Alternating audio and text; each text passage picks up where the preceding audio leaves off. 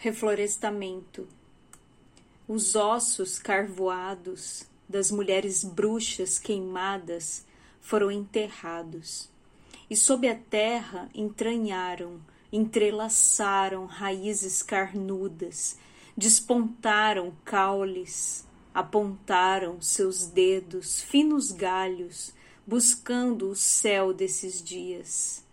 Hoje, formamos florestas densas, indivisíveis, ainda tentam queimar, atravessar a machadadas nossos corpos, troncos.